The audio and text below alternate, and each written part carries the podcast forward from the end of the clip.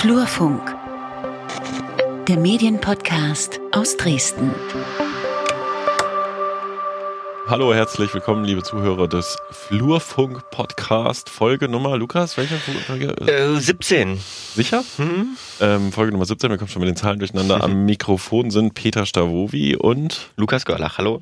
Ja, und jetzt sagst du noch einen Satz zu dir, wie wir uns das immer vorgenommen haben. Ja, ich bin äh, freier Journalist in Dresden, arbeite viel für den Mitteldeutschen Rundfunk und habe hier ein ja, Podcast-Label, das Einfachton heißt und äh, in dem wir verschiedene Podcasts produzieren, im Auftrag von anderen, aber auch äh, ja, von uns selbst ausgehend.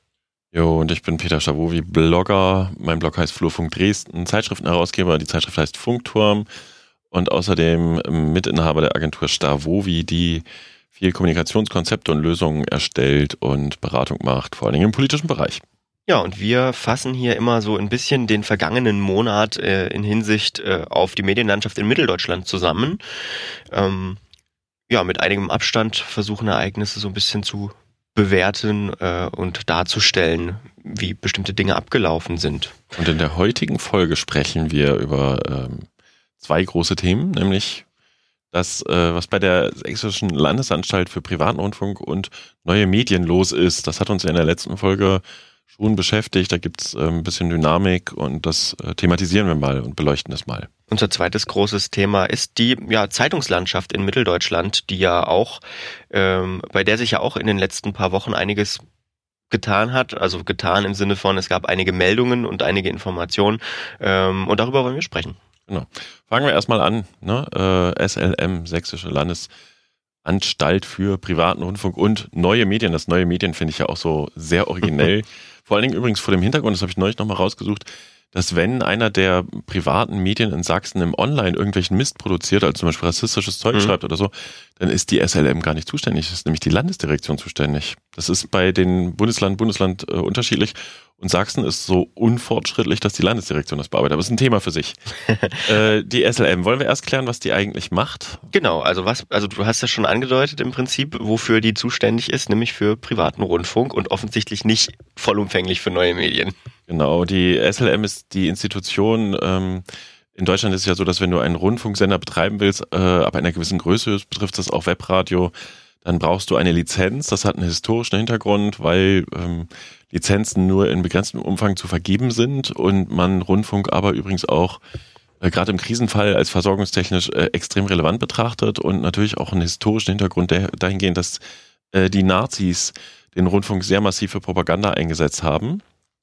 Also wer ein Fernsehen oder Radioprogramm betreiben will, braucht dafür eine Lizenz und ähm, während es den öffentlich-rechtlichen Rundfunk gibt, wo äh, diese ähm, also wo Lizenzen in der Form nicht beantragt werden müssen, weil den gibt es halt schon, der ist ja festgeschrieben per Gesetz in der Struktur, gibt es für den privaten Rundfunk, den es ja erst seit äh, den 80er Jahren gibt, äh, eben in den einzelnen Bundesländern Landesmedienanstalten. Und einige haben, also MABB ist die Berliner Brandenburger Medienanstalt, es gibt verschiedene Landesmedienanstalten, die für mehrere Länder zuständig sind, aber in Sachsen haben wir die Sächsische Landesanstalt für privaten Rundfunk und neue Medien, die SLM. Ne, und Thüringen und Sachsen-Anhalt haben auch eigene Landesmedienanstalten. So, also die vergeben Lizenzen, die machen auch Programmaufsicht, wenn also ein Werbeverstoß vorliegt. Diese, also du darfst als Lokalfernsehen, ist auch gerade ein Thema, ähm, die freuen sich bestimmt, wenn ich das hier thematisiere. Äh, politische Werbung ist im Lokalfernsehen verboten. Mhm. Und wenn jetzt Wahlkampf stattfindet, dann geben halt die ganzen Parteien Geld aus für Facebook. Aber die heimischen Lokalfernsehsender können sie nicht beglücken quasi mit Werbegeld und die dürfen das nicht ausstrahlen. Und mhm da hat halt die Landesmedienanstalt auch das, die beanstandet das dann, wenn du jetzt einen politischen Spot ausstrahlst und hat auch Sanktionsmöglichkeiten. Ist im Prinzip eine Aufsicht. Genau, eine, eine Aufsicht, Lizenzvergabe und Aufsicht. So, jetzt war es so, dass ähm, ich glaube, es war sogar der Tag unserer Aufzeichnung der letzten, also der vergangenen Episode Nummer 16, äh, dass die Meldung kam, dass Martin Deitenbeck, der mittlerweile nun also Ex-Geschäftsführer der SLM, abberufen wurde nach 19 Jahren, mhm. also nach ziemlich langer Zeit. Ähm, du hast davon schon, glaube ich, in der vergangenen Folge äh, erzählt, dass du immer angerufen wirst, wenn sowas passiert und jeder äh, wissen möchte, was, äh, was los ist. Was war denn los? Ja, äh, tatsächlich so, wirklich so ganz witzig, wenn der Flurfunk es nicht weiß und der Flurfunk äh, inzwischen äh, ne, verdichtet sich so ein Bild, was genau passiert ist. Aber ich habe auch sehr viel recherchiert, es hat auch großen Spaß gemacht, habe es dann auch am Ende in einem Blogbeitrag zusammengefasst Äh, Martin Deitenbeck ist sehr überraschend von seinem Posten freigestellt worden, quasi mhm. in der Medienratssitzung Anfang Februar. Äh, und der, sein Vertrag läuft aber jetzt nach, man hat einen Aufhebungsvertrag gemacht, wohl zum 31.03. und geht also auch ohne juristische Auseinandersetzung auseinander. Das ist schon mal bemerkenswert. Mhm. Und wir haben allesamt, alle, die Medien technisch ein bisschen was berichten. Die Sächsische Zeitung hatte vergangenen Samstag nochmal eine große Geschichte drin. Äh, die, die Sächsische aus Dresden wohlgemerkt, nicht die Leipziger Volkszeitung, was auch bemerkenswert ist, weil die SLM ja in Leipzig sitzt. Und was ist genau passiert, das ließ sich nicht so richtig feststellen. Es waren sehr viel Spekulation im Raum.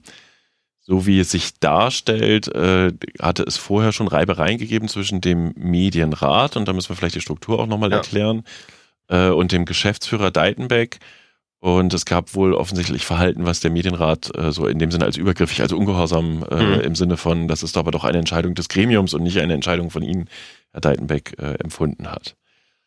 Kurz vielleicht drei Sätze zur Struktur. Die Medienanstalten sind alle relativ ähnlich aufgebaut, aber dann ist, wie gesagt, Landesgesetzgebung. Ist übrigens wie Bildung eins der Themen, die die Bundesländer eigentlich nicht hergeben wollen, Medien und Bildung, ja. weil man sonst ja kaum noch was hat, worüber man wirklich Gesetze beschließen kann. Ähm, weil ja sonst auf Bundesebene so viel geregelt ist oder Europaebene. Äh, die SLM besteht aus der Versammlung und dem Medienrat. Der Medienrat besteht aus fünf Personen, die müssen vom Landtag mit jeweils zwei Drittel Mehrheit gewählt werden. Ähm, ich glaube fünf Jahre, jetzt habe ich es nicht im Kopf und nicht nachgeguckt, steht im Blog.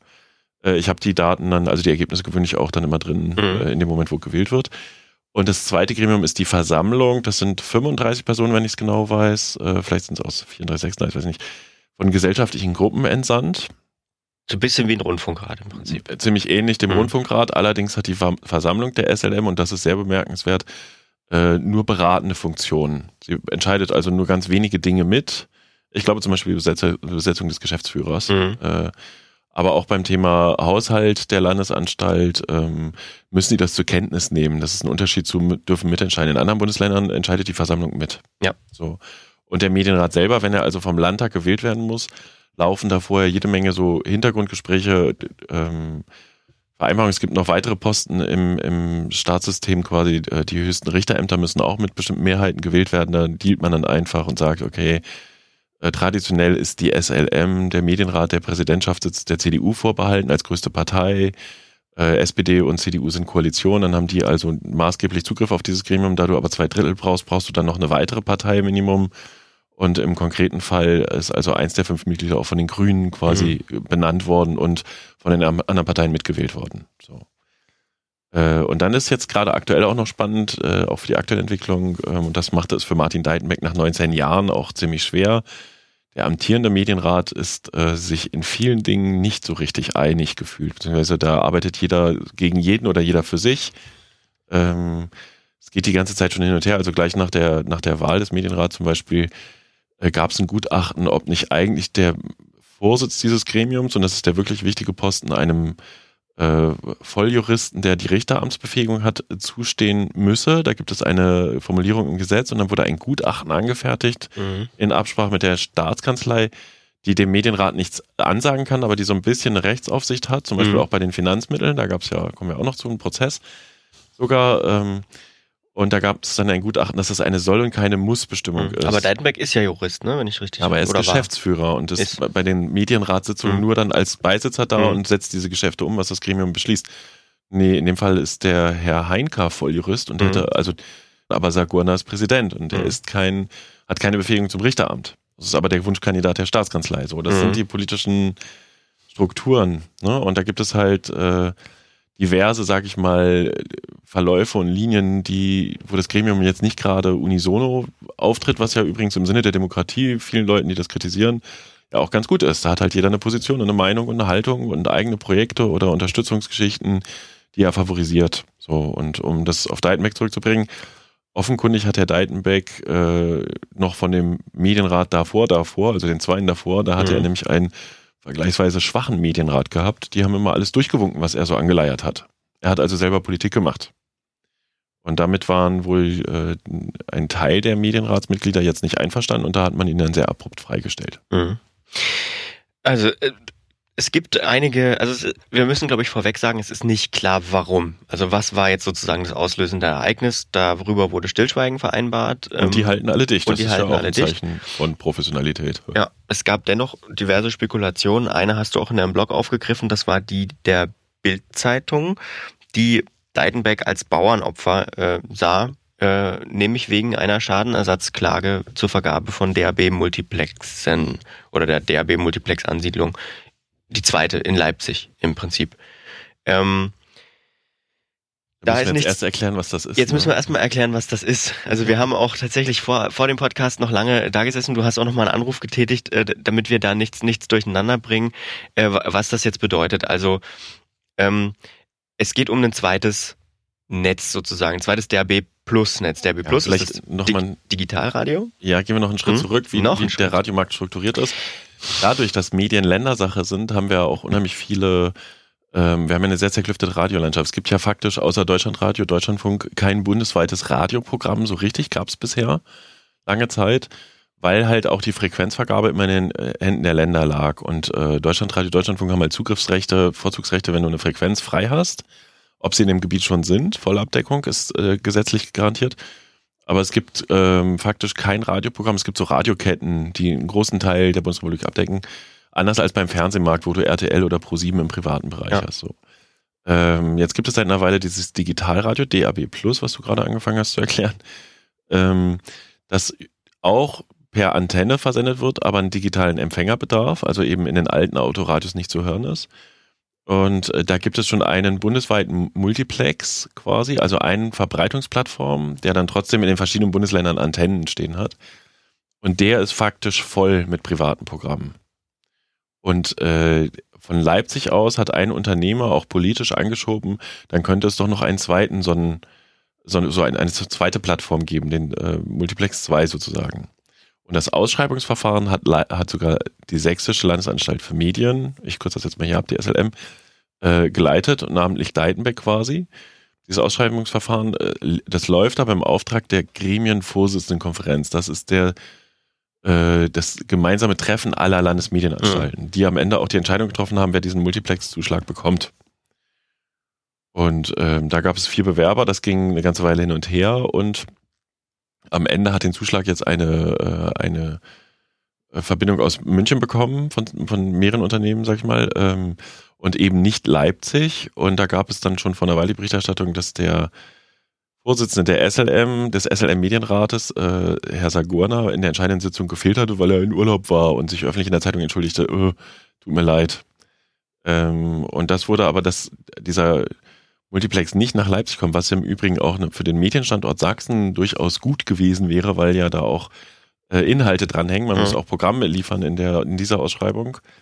Ähm, das wurde halt äh, Saguna und Deitmeck so ein bisschen angelastet, wobei es inzwischen auch bekannt ist, selbst wenn Saguna da gewesen wäre, wäre das Abstimmungsverhalten nicht anders gewesen. Dann hätte trotzdem der aus München gewonnen. Also diese Kiste ist irgendwie noch nicht, also löst sich so ein bisschen so auf dahingehend. Und die Bildzeitung hatte kurz vor jetzt der letzten Press Pressemitteilung, dass man sich auf einen Auflösungsvertrag verständigt, gemeldet, ähm, Deitenbeck müsse gehen, weil jetzt eine Schadensersatzklage des Bewerbers aus Leipzig unter anderem über 100 Millionen Euro oder so äh, der SLM drohe. Und das ist aber aus meiner Sicht, also Potenziell könnte da etwas dran sein, aber wenn ich das richtig verstanden habe, ist erstmal die Frage, was aus dieser Schadensersatzklage wird, ob die überhaupt relevant ist oder nicht. Mhm. Zweitens würde der Medienrat meiner Meinung nach nichts gewinnen, wenn er Deitenbeck deswegen jetzt schon opfert, politisch, weil da müsste man jetzt erstmal angucken, wie sich diese Schadensersatzklage entwickelt und dann ist äh, drittens Deitenbeck möglicherweise, es kann auch wirklich sein, dass ich mich da täusche, weil ich Dinge nicht weiß, ähm, wäre irgendwie, also es, es würde sich mir nicht erschließen, was das soll. Wobei die Vergabegeschichte dieses Multiplexes, das ist auch wirklich schon mal ein Thema für sich, was da so gelaufen ist. Da laufen ja wirklich Klagen und da gab es jetzt im Dezember erst ein Urteil des Oberverwaltungsgerichts in Bautzen, dass äh, die Vergabe jetzt zwar noch nicht ganz als rechtens bewertet wird, aber die aufschiebende Wirkung, dass es nicht vergeben werden darf, aufgehoben ist. Das heißt, der Gewinner dieser Ausschreibung aus München kann jetzt aufbauen, diesen Multi äh, kann jetzt anfangen, diesen Multiplex aufzubauen obwohl alles so noch in der Schwebe wirkt sozusagen. Ja, es wird wahrscheinlich durch mehrere Instanzen gehen, weil wenn es um 100 Millionen geht, dann mhm. lohnt es sich ja auch vielleicht auch nochmal dran zu bleiben als Kläger. Äh, aber da ist eine Perspektive drin, das dauert ja mindestens ein paar Jahre, also fünf Jahre oder so. Und bis dahin könnte theoretisch diese zweite DAB Plus Plattform schon ausstrahlen, was ja im Übrigen bundesweit mehr Vielfalt bedeutet. Mhm. Ne? Also ist, für den Hörer wäre es gut, wenn das Ding an den Start kommt. Also DRB Plus hat an sich schon mal für mehr Vielfalt gesorgt ähm, und jetzt nochmal noch mehr Vielfalt, was für den Radiomarkt generell erstmal eine positiv zu bewertende Sache ist aus meiner Sicht, finde Ja, ich. wobei es halt, also äh, überwiegend Unterhaltungsprogramme sind, ist ja auch klar, ne? oder so Nischenprogramme, die ja, jetzt kommen. ist ja auch nicht schlimm. In Amerika gibt es ja einen Fernsehsender, der sich nur mit Fliegenfischen beschäftigt oder auch mit Naja. Hundepflegeprodukten. Also die, der sagte ja letztens jemand zu mir im, im Interview, dass der deutsche Fernseh- und Radiomarkt immer noch sehr, also grob ist im Vergleich zum Beispiel zum amerikanischen Markt mit vielen Nischenprogrammen. Mhm. Also das sieht man ja auch, wenn man sich so ein bisschen in diese Podcast-Szene reinarbeitet, da, weil das nun jeder machen kann, gibt es ganz viele Special Interest Angebote und, und viele kleine äh, ja, Sachen. Und so ist es ja im Endeffekt im Internet auch überall. Genau, ähm, um bei Deitenbeck zu bleiben, äh, also er ist jetzt weg, beziehungsweise bei der SLM zu bleiben, äh, wie geht's jetzt weiter? Es gab eine, eine Ausschreibung für seinen Posten. Genau, die ist äh, raus, kam jetzt diese Woche, glaube ich, habe ich auch geblockt. Genau, Ähm, ja, vor ein paar Tagen. krass, man muss zwei juristische Staatsexamen haben mit sehr guten Noten und äh, man muss fünf Jahre Führungserfahrung haben und auch im Medienbereich und man hat nur bis 18. März Zeit, sich zu melden. Ähm, uff. Also ich hatte mit ein paar Leuten darüber gesprochen, die sagten, das ist aber echt jetzt wirklich sportlich und ähm, liest sich alles so, als gäbe es schon einen feststehenden ähm, Kandidaten. Andere wiederum sagen, das ist doch das übliche Verfahren. Also Mhm. ich kann- nicht offen gestanden nicht ganz, ganz bewerten, wie das einzuordnen ist. Fakt ist, äh, auf jeden Fall gibt es innerhalb der Hausstruktur mit dem Stellvertreter von Herrn Deitenbeck schon mal jemanden, auf den dieses Profil passt. Könnte also sein, dass äh, da der, der Stellvertreter von Martin Deitenbeck äh, demnächst den Job übernimmt. Das hätte Vorteile, weil er kennt den Laden äh, sehr gut, er kennt auch die Strukturen. Ein exter, also ein Bekannter von mir sagte dann so von außen, naja, der räumt dann auch nicht auf. Ne? Also eventuell hättest du ja, wenn jemand von außen holst, noch jemand, der sagt, das müssen wir transparent machen oder nicht. Ist aber Spekulation. In Mhm. jedem Fall ist es so, dass ähm, äh, tatsächlich es dann hoffentlich dahin kommt, dass jetzt die SLM mal wieder ins Arbeiten kommt sozusagen und aus den Schlagzeilen raus. Richtig, also ist das jetzt ein neuer Anfang für die SLM? Weil, also, nur mal, weil du jetzt sagst, aus den Schlagzeilen raus, es gab so in den letzten Jahren immer mehr, also immer ein paar, da ist jetzt das nur die Spitze des Eisbergs mit Deitenbecks, da gab es dann diese Geschichte mit dieser Wohnung, die gekauft wurde. Und dann sogar eine Klage von der SLM gegen die Staatskanzlei, Mhm. weil die Staatskanzlei als Rechtsaufsicht gesagt hat, das war zu teuer. Mhm. Dann hat die SLM gesagt, wir sind aber vom Gesetz her, äh, Rundfunk soll ja staatsfern sein, übrigens Mhm. muss man da auch nochmal erwähnen, sind ja vom Gesetz her aber frei in unseren Entscheidungen. Und hat die, das hat die SLM in dem Sinne schon gewonnen, dass sie gesagt hat, der, also die Richter gesagt haben, sie durften die Wohnung in dem konkreten Fall kaufen, auch wenn aus marktüblicher Preissicht das zu teuer war. Mhm. Und die Staatskanzlei hat aber trotzdem die Rechtsaufsicht. Also beide legen das so ein bisschen als Gewinn aus übrigens. Also es Ja. gab diverse Sachen, auch mit zu hohen Gehältern und Genau. mangelnder Transparenz. Und Genau, und da so gibt's ja jetzt so ein, so ein Papier, das liegt im Landtag vor, da auch niedlich, die Sächsische-Zeitung hat geschrieben, das streng vertrauliche Papier, ich habe es dir vorhin weitergeleitet übrigens, ähm, 14 Seiten, äh, das, ich habe noch nicht die Zeit gefunden, mich damit zu befassen, aber streng vertraulich ist es nicht, weil es war im Landtagsausschuss. Ähm, Mhm. Bisschen albern, das so zu bezeichnen.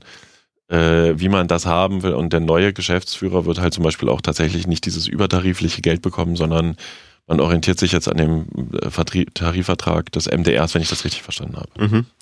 Gut, also wir bleiben auf jeden Fall am Ball, wie das so häufig ist. Ähm, Ja, die Frage, ob das Neuanfang ist, ist die, ne, was soll denn jetzt noch kommen? ja. Hm. Äh, wobei, eine Überraschung kann ja immer. Vielleicht auch noch an der Stelle erwähnt, das hatte ich auch geschrieben. Ähm, aus dem Landtag hatte ich dann äh, nicht zitierfähig gesagt bekommen, dass Deitenbeck geht, überrascht nicht, weil äh, gerade bei dieser Wohnungsgeschichte und der Rechnungshofkritik, die auch im Landtag jetzt äh, vergangenes Jahr und vorjähriges Jahr thematisiert wurden, haben äh, Deitenbeck und äh, Sagurna nicht das beste Bild abgegeben. Deswegen erwartete man eh, dass da personell jetzt was passiert. Aber der Moment selber kam sehr überraschend. Mhm. Also schauen wir mal. Schauen wir mal. Ja. Gut, äh, kommen wir zu unserem zweiten Thema für heute, und zwar der Zeitungslandschaft in Mitteldeutschland. Ähm, das war auch so eine Meldung, die hat uns beim letzten Podcast ähm, noch ziemlich Stress ähm, beschert, denn es gab eine, als wir aufgezeichnet haben vor ein paar Wochen, gab es äh, morgens eine Meldung des MDR Thüringen, nämlich, dass die Funke Mediengruppe, die ja ähm, die ja ähm, die drei großen Thüringer Zeitungen, das muss man nochmal sagen, hier ähm, Thüringer Zeitung, Thüringer Landeszeitung, Ostthüringische Zeitung. und die, Me- Me- oh Gott, ja, also die, die, diese drei. ich gucke jetzt parallel nach. Guck's mal nach, genau. Sind wir gut Ähm, vorbereitet. auf jeden Fall, äh, die Mediengruppe Thüringen ist. Genau, genau. Die ähm, äh, hieß, es hieß in dieser Meldung, ähm, dass wohl auf, auf kurz oder lang äh, die Printausgaben eingestellt werden sollen, ähm, was ja schon ein Ding gewesen wäre. Und ähm, als wir das dann alles schön aufgezeichnet hatten, drüber gesprochen haben, ähm, also wir haben vorsichtig drüber gesprochen, also wir haben das jetzt nicht als Gesetz genommen, aber äh, da kam dann noch die, der Tweet der Funke Mediengruppe, nö, nö, das stimmt nicht, wir widersprechen, ähm, das ist falsch, wie das der MDR Thüringen dasteht, äh, darstellt. Und das mussten wir dann nachträglich noch einarbeiten, ähm, was, was, was ziemlicher Stress war beim letzten Mal. Äh, erst mit der Reihe nach, ne? Das erste Thüringer Allgemeine, Ostthüringer Zeitung und Thüringische Landeszeitung. Sorry an die Kollegen in Thüringen, dass wir es nicht die ganze Zeit auf dem Schirm haben. Wir lesen einfach zu viel Sächsische. Ähm, ja, da kam dann der Tweet von der, von der Thüringer Mediengruppe selbst, dass das so nicht stimmt. Und einerseits und andererseits, der Ursprung der Meldung kam ja aus einer, einem Satz einer äh, Pressemitteilung der Gru- Funke-Gruppe Mhm. in Essen, also dem ehemaligen Watz-Konzern. Und die Funke-Gruppe hatte halt verkündet, umfassendes Restrukturierungsprogramm gleich Sparprogramm, Mhm. Stellenstreichung. Und da stand der eine Satz drin, in Thüringen prüft man die Umstellung auf digital. Mhm. Das muss man wissen. Die drei Zeitungen, Thüringen ist nahezu komplett ein Zeitungsland. Es gibt Mhm. nochmal ähm, im Süden von Thüringen Das freie Wort. das freie Wort und es gibt, glaube ich, noch die Altmark-Zeitung oder so, die irgendwo erscheint, ganz, ganz klein. Und ähm, diese drei Zeitungen liegen, haben auch schon die Redaktionen in Teilen so ein bisschen in der Kooperation zusammengelegt. Das ist ein Zeitungsverteiler quasi, der Postdienstleister, der hinten dran hängt, das ist eine Gruppe. Und da ging dann schon die Wellen hoch, ist Thüringen demnächst das erste Bundesland ohne Zeitung. Und die Mediengruppe Thüringen hat die ganz heftig dementiert. Ein bisschen ist es ein Kommunikationsgau für die Funke-Gruppe, weil man einfach in Essen, glaube ich, gar kein Gefühl dafür hat, wie, wie in Thüringen strukturiert ist. Mhm. Und ähm, was das für Thüringen bedeuten würde, wenn die Tageszeitung nicht mehr gedruckt in die ländlichen Räume kommt. Thüringen ist ja auch kein großstädtisch geprägtes Land, nicht vergleichbar zum Ruhrgebiet. Im Gegenteil. Ne? Im Gegenteil, du kennst dich aus. Ja, äh, was man dem und was ja noch dazugekommen ist, weswegen wir das heute auch nochmal besprechen, ist ja, dass ein paar Tage später die Meldung kam, dass die ähm, Dumont-Gruppe. die Moore-Gruppe offensichtlich ihr Zeitungsportfolio verkaufen will. Und das betrifft wiederum Sachsen-Anhalt, das Nachbarland. Also ihre Regional, ihre Regionalzeitungen. Also so Berliner Zeitung gehört, glaube ich, dazu. ähm, Komplette Kölnischer- Zeitungsportfolio. Die haben ja nur Ja. Originalzeitungen, oder? Ich, ähm, wenn ich mich jetzt nicht ganz täusche. Und die, Mann, wir sind heute aber auch echt konzentriert.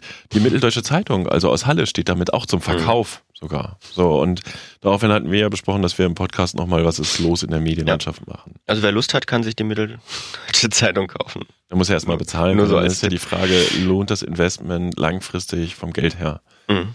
Ähm, dazu mal gesagt, zu Thüringen ist auch nochmal ähm, äh, die Tatsache, da habe ich jetzt nochmal ein bisschen was erzählt bekommen. Tatsächlich äh, sorgt diese MDR-Meldung nach wie vor für, für hohe Wogen, sag ich mal. Mhm.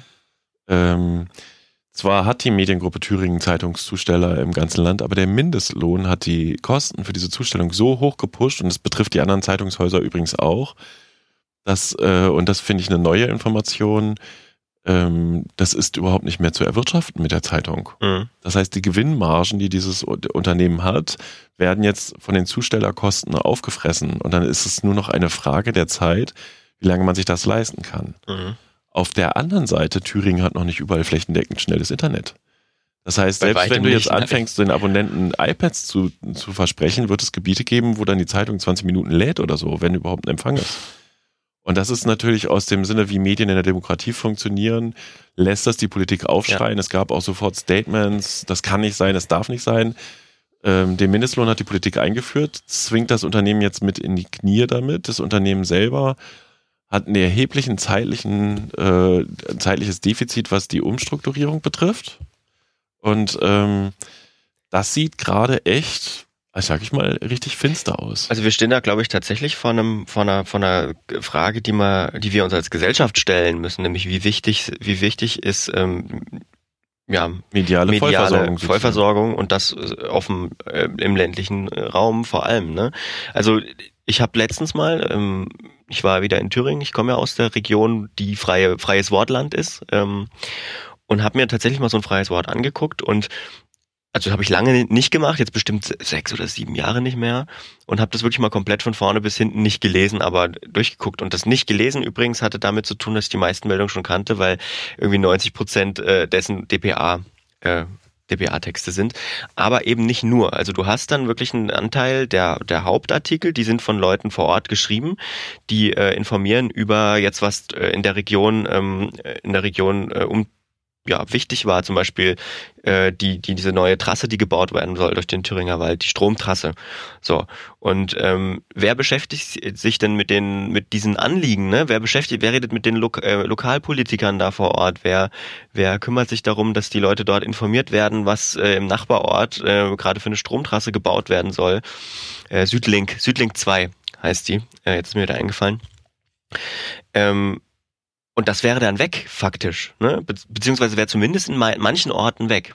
Ja, das ist ein riesen, riesen Thema. Und du hast halt, äh, ich meine, was ist der Ersatz? Hast du dann vielleicht nochmal, ähm, du hast den öffentlich-rechtlichen Rundfunk noch, du hast nochmal Lokalradio und vielleicht Fernsehen. Aber der darf ja, ähm, der darf ja eigentlich nicht äh, so tief ins Lokale reingehen, der öffentlich-rechtliche Rundfunk. Und Lokalradio, pf, wo denn? In Thüringen auf dem Land? Äh, und das ist unser Problem. Ja. Ne? Und dann hast du halt äh, die, die Frage, ja, wie versorgst du die Leute in Zukunft mit Informationen? Wie, also, und das habe ich, glaube ich, im letzten, in der letzten Folge auch schon mal gesagt. Ähm, die 80 Prozent der Menschen holen sich die Informationen aus der Politik, die sie haben, über Medien. Mhm. Ne? Wenn du jetzt sagst, du hast dann wirklich Gebiete, die komplett abgehängt sind, weil das Internet nicht geht. Das ist ja schon der eine Punkt, aber im Internet ist ja halt auch die Frage, welche Informationen bekommst du dann? Und dann sind wir übrigens bei diesem übergeordneten Thema Zeitungen in Mitteldeutschland mal als äh, Branchenvergleich. Das Kernproblem ist, wie ist die Finanzierung von Journalismus der Zukunft außerhalb des öffentlich-rechtlichen Bereichs? Mhm. Und du kannst sagen, wenn du die Leipziger Zeitung voll anschaust, also die, wobei das dann auch sehr pauschalisiert ist, was ich sage, da ist halt das Pro Programm Matzak 2020 oder so, die ziehen sich zum Teil aus Regionen weiter zurück. Ähm, die straffen das. Bei der Leipziger Volkszeitung, das habe ich immer nicht aufgeschrieben, habe ich sehr viel Material darüber, wieso das Führungspersonal die vergangenen Jahre abgegangen ist. Mhm. Welche leitenden Köpfe. Du hast äh, noch den Versuch, in andere Bereiche zu investieren, zum Beispiel in Share, Sharing, Carsharing-Modelle, Mann.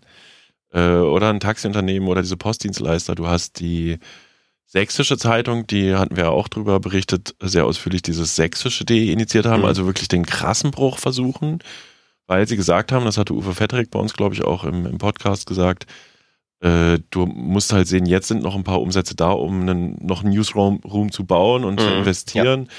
Wo man aber jetzt die Frage schon stellen kann, wie sind die aktuellen Zahlen zu sächsische.de, weil das ja wirklich einfach ein neues, wirklich ein neues Geschäftsmodell ist, only, online Only oder Online First. Ne? Mhm. Also jetzt kommt erstmal Online First, dann kommt Online Only. Man, man, verzichtet dauerhaft aufs Gedruckte. Und da ist Thüringen aus der Einschätzung von Branchenkennern mindestens 10 bis 15 Jahre zu spät dran. Mhm. Und ein, wenn ich einen Aspekt mhm. sagen darf, was ich noch mega spannend finde, was man auch nochmal erwähnen soll, die freie Presse steht wirtschaftlich immer noch sehr gut da mit den hohen Abonnentenzahlen, aber kriegt ja einen neuen Geschäftsführer. Mhm. Und der wird wahrscheinlich auch da die Digitalisierung irgendwie einleiten sollen, vermutet man. So. Also so richtig haben sie noch nicht gefunden, rausgefunden, wo sie hinwollen. Ähm, es läuft, glaube ich, generell wieder auf diese Frage äh, hinaus, wie wichtig ist das Land? Es gibt ja durchaus äh, Menschen, die sagen, wir müssen das Land, wir dürfen, müssen, wir dürfen nichts mehr ins Land investieren. Und das trifft jetzt nicht nur die Medien, sondern auch Infrastruktur und so weiter. Das bringe, bringe einfach nichts. Ähm, wir müssen dafür sorgen, dass das Land quasi langsam Stück für Stück ausblutet und die Menschen in die Städte ziehen. Ähm, und die anderen äh, dagegen, die dagegen halten, sagen natürlich, das, das geht doch nicht, das funktioniert nicht. Gerade wenn du dir mal überlegst, ähm, Thema, Thema Medien, stell dir mal vor, da grätscht jemand mit bösen Absichten ähm, rein. Und, das gibt's doch längst. Ja, ja, genau. Naja, ja, aber das kann ja noch wesentlich schlimmer werden. Ne? Ich meine, haben wir ja auch schon an diversen Stellen in dem Podcast drüber gesprochen, ähm, wo es Menschen gibt, die sich äh, medial engagieren in der Region. Ja. Ähm, das ist aber das ist ja die große Quizfrage, ne, wirklich, wie sieht der Lokaljournalismus der Zukunft aus und wie finanziert er sich? Dazu gibt ja. es noch nichts. Es gibt noch keine, es gibt so Modelle, Stiftungsmodell, äh, Korrektiv, überregional ist zum Beispiel. Mhm. Ähm, Aber eben überregional, ne? Ja, wird es ehrenamtlich im Lokalen, dass du halt lokale Blogger hast äh, oder Online-Magazin-Betreiber wie wir in, Mhm. in Dresden in einem Stadtteil oder zwei oder in Leipzig gibt es sehr viele so Stadtteilblogger, ähm, die das ehrenamtlich machen. Aber am Ende ist ja wieder die Frage, wie bei Influencern, wie käuflich sind die dann, was die Inhalte betrifft. Mhm. Oder macht es die Stadtverwaltung selber, was ja eigentlich nicht erlaubt ist. Es gab erst vor kurzem dieses Urteil, dass Amtsblätter nicht wie Tageszeitungen auszusehen haben, Ja. weil sie damit der Tageszeitung im Anzeigengeschäft äh, Konkurrenz machen. Also es fällt das Amtsblatt jetzt auch mehr oder weniger weg, aber was ist, wenn da nichts mehr ist? Mhm. Mega spannend. Also ich glaube, ich glaube, ähm, der erste Punkt ist erstmal, bringt das Internet aufs Land, echt jetzt. Also ähm, ich, ich will nicht sagen, dass sich dann alles ins, ins Wohl, in Wohlgefallen auflöst, das wird nicht passieren. Also es kommen dann wieder neue Probleme und andere Probleme, aber es wäre vielleicht erstmal ein erster Schritt, ähm, dass wir, dass wir einen, einen äh, nutzbaren ähm, Distributionsweg haben auf dem Land, überall gleich, ne? Dass, dass die Leute nicht abgehängt sind, weil, weiß ich nicht, immer noch das 56K-Modem irgendwo in der Ecke steht und man sich einwählen muss. Also, ähm, ich glaube, flächendeckend schnelles Internet wäre erstmal ein Anfang. Es wäre ein Anfang, unabhängig davon. Ich habe die Tage einen Vortrag gehört zu einem ganz anderen Thema. Da ging es um äh, Sicherheit im Internet und auch für Kinder. Und der sagte ein schönes Beispiel, du hast irgendwann wurden die Autos erfunden und dann hat es nochmal so einen äh, 30 Jahre gedauert, bis es den ersten Führerschein gab. Und er sei der Meinung, wir sind genau in dieser Phase. Mhm. Und die Frage ist einfach in 10, 20, 30 Jahren, ähm, wie leben die Leute und wie informieren sie sich, wie bekommen sie Informationen über Politik? Mhm. Und da muss man sagen, gerade bei der aktuellen Entwicklung in Thüringen ganz massiv ist die Politik gefragt. Weil wenn das Unternehmen, die haben schon noch, also die arbeiten ja schon wirtschaftlich, die haben auch über die Jahrzehnte, bevor halt das Internet aufkam, bevor die Zeitungskrise begann, haben die wirklich fette Gewinne eingefahren. Und dass die Dumont Schau, Schauburg, äh, Dumont, dass die Dumont-Gruppe jetzt im Verkauf steht, ist auch, das wurde auch im überregionalen Medienjournalismus thematisiert, sicherlich auch eine Frage des Managements, was vorher erfolgt ist. Ne, Also da sind auch Fehler passiert Mhm. oder äh, das ist bei uns in der Funkturm-Redaktion ja so ein Running Gag, der Kardinalsfehler der Zeitungsbranche am Anfang die Inhalte kostenlos reingestellt zu haben. Ja, auch das war ein Fehler, aber es ändert nichts daran, dass wir, ne, wir leben in krassen Zeiten, Digitalisierung, Automatisierung, äh, gesellschaftlicher Umbruch, was wird und welche Ja. Rolle, wie funktioniert lokale Medien. Ich finde das mega spannend und ich würde auch wahnsinnig gerne weiter zu dem Thema noch arbeiten. Lass uns mal ähm, eine Sonderfolge machen, vielleicht im Sommer, wo wir einfach mal unterschiedliche Szenarien entwerfen, ähm, wie, wie sich Medien in Zukunft entwickeln könnten. Das fände ich spannend. Das hat das ZDF in den 70ern übrigens mal gemacht mit so einem Film, den kann man sich auf YouTube angucken, ist wahnsinnig spannend, ähm, wo sie, wo sie quasi einfach mal so in die Glaskugel gucken und sagen, ja, äh, und dann äh, schaltet er sich früh per Fernsehkonferenz irgendwo ein und Zeug. Und manche von den Sachen sind, Sind ja wahr geworden. sind wahr geworden. Das ist total spannend. Lass das mal machen. Das machen wir mal. Wir haben, Ja. wir haben ja übrigens, äh, vielleicht kriegen wir da auch noch Gesprächspartner, wir haben ja für eine Funkturm-Ausgabe mal Medien-Startups aus Mitteldeutschland recherchiert. Mhm. Ne, Das Ergebnis war überwiegend technische Dienstleister, die irgendwelchen Apps programmieren, wo du deine Social-Media-Kanäle in einen Kanal konzentrieren kannst, quasi, also für Influencer. Aber so richtig journalistische Startups gibt's in Deutschland ganz, ganz wenige, also Mitteldeutschland. Und übrigens, da am Rande erwähnt, die großen Förderer von Journalismus in Deutschland zur Neugründung heißen hm, hm, hm, Facebook und Google. Mhm. Die Naja. investieren in den Bereich, weil sie halt auch so viel Kritik bekommen. Ja. Hm. Also du hast gesagt, zumindest jetzt um den Fall Thüringen mal abzuschließen, Politik ist gefragt. Ich glaube, ich habe gehört, man munkelt, dass auch in Thüringen äh, der Landtagswahlkampf bevorsteht. Vielleicht ist das ja mal ein Thema, Herr Ramelow, Herr Moring. Vielleicht ist das ja mal was. Wow, ja, das wäre spannend.